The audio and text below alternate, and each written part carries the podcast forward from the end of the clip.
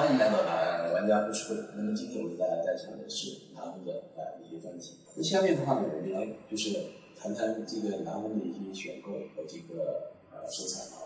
那么我们从五个方面来就是呃进行对它进行评判。那么都是什么呢？种、列、色、巧、工啊，种、列、色、巧、工。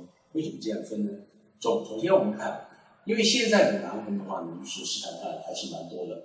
那么，呃，首先要强调，购买南红一定要选种老的啊。种老的话呢，这种感觉的话呢，只能怎么说呢？呃，就是说，呃，颗粒啊细腻，然后呢质地坚硬，然后完了以后的话呢，就是说它的呃温润度也够，然后料子比较老啊。那么这种买到的时候的话呢，就是说，呃，它将来的话呢，啊，不会出现一些就是。呃，什么摆一段时间就会呃退掉啊，或者是出现一些纹啊等等这些情况，种老的东西会出现这些问题。那么现在有些新料子的话呢，就是说一旦就是脱离了水分以后，那么有些南红的话，就是料子比较新的，那么它会出现一些纹啊，出现一些不可逆转的。那么这种情况下的话，就是说对呃购买啊，就是收藏啊，就会产生一些影响。所以的话，我把它放到第一位，一定是要买到标准。那么接下来第二点，就是裂。那么我们知道南红的话呢，我和一些很多艺雕师就是交流过，他们在呃就是雕刻的过程当中的话呢，就是有一个比较头疼的事情是什么？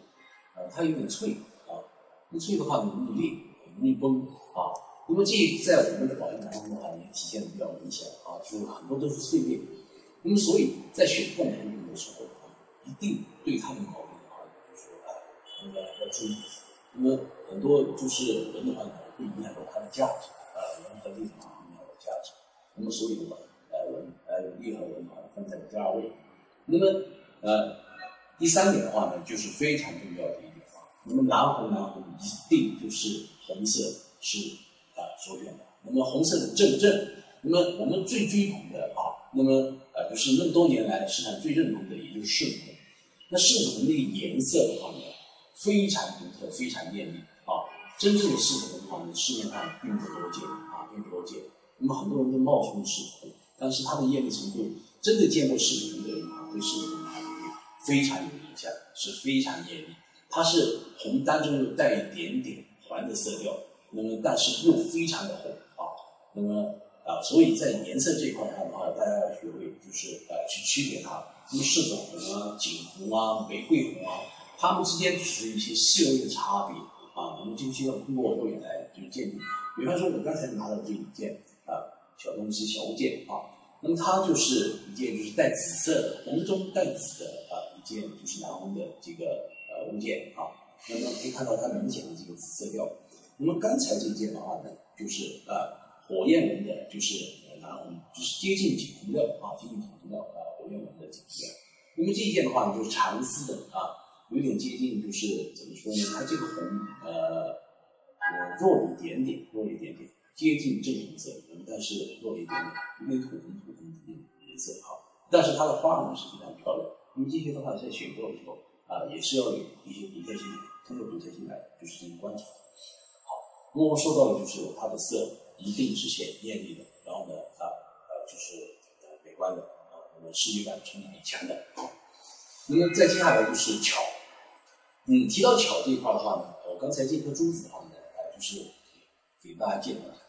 那么这颗是一颗蚕丝的，就是玛瑙珠子。那么它上面这个蚕丝纹的话呢，非常漂亮啊，非常漂亮。那么呃，还有两颗圆的在中间啊，在中间。那么这种珠子的话就非常少见啊。那么作为就是欣赏角度，它就非常巧啊，非常巧妙啊。那么呃，所以也是值得选购的。那最后说到它的工艺。那么工艺的话呢，我们知道就是说，呃，因为呃缅甸这块的话呢，翡翠呃过来的也是非常艰难。那么呃就是怎么说呢？好的料子也越来越少。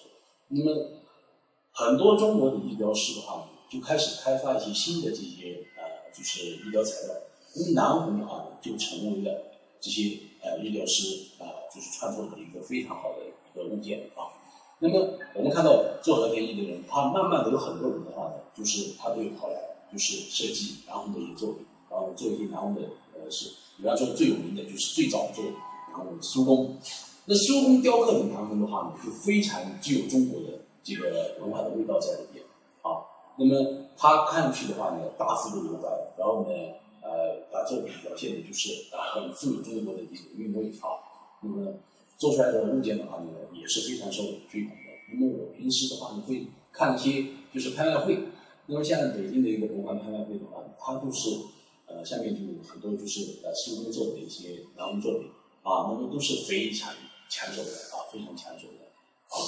那么呃，作为就是呃这个物件来说的话，它表现力的话，就通过这些好的雕工师傅，能把它中国的文化啊植入在上面，然后把它表现出来。另外就是我刚才说到的冰漂，那么传机械雕饰的话，把它拿过来的也是可以进行很好的创作啊。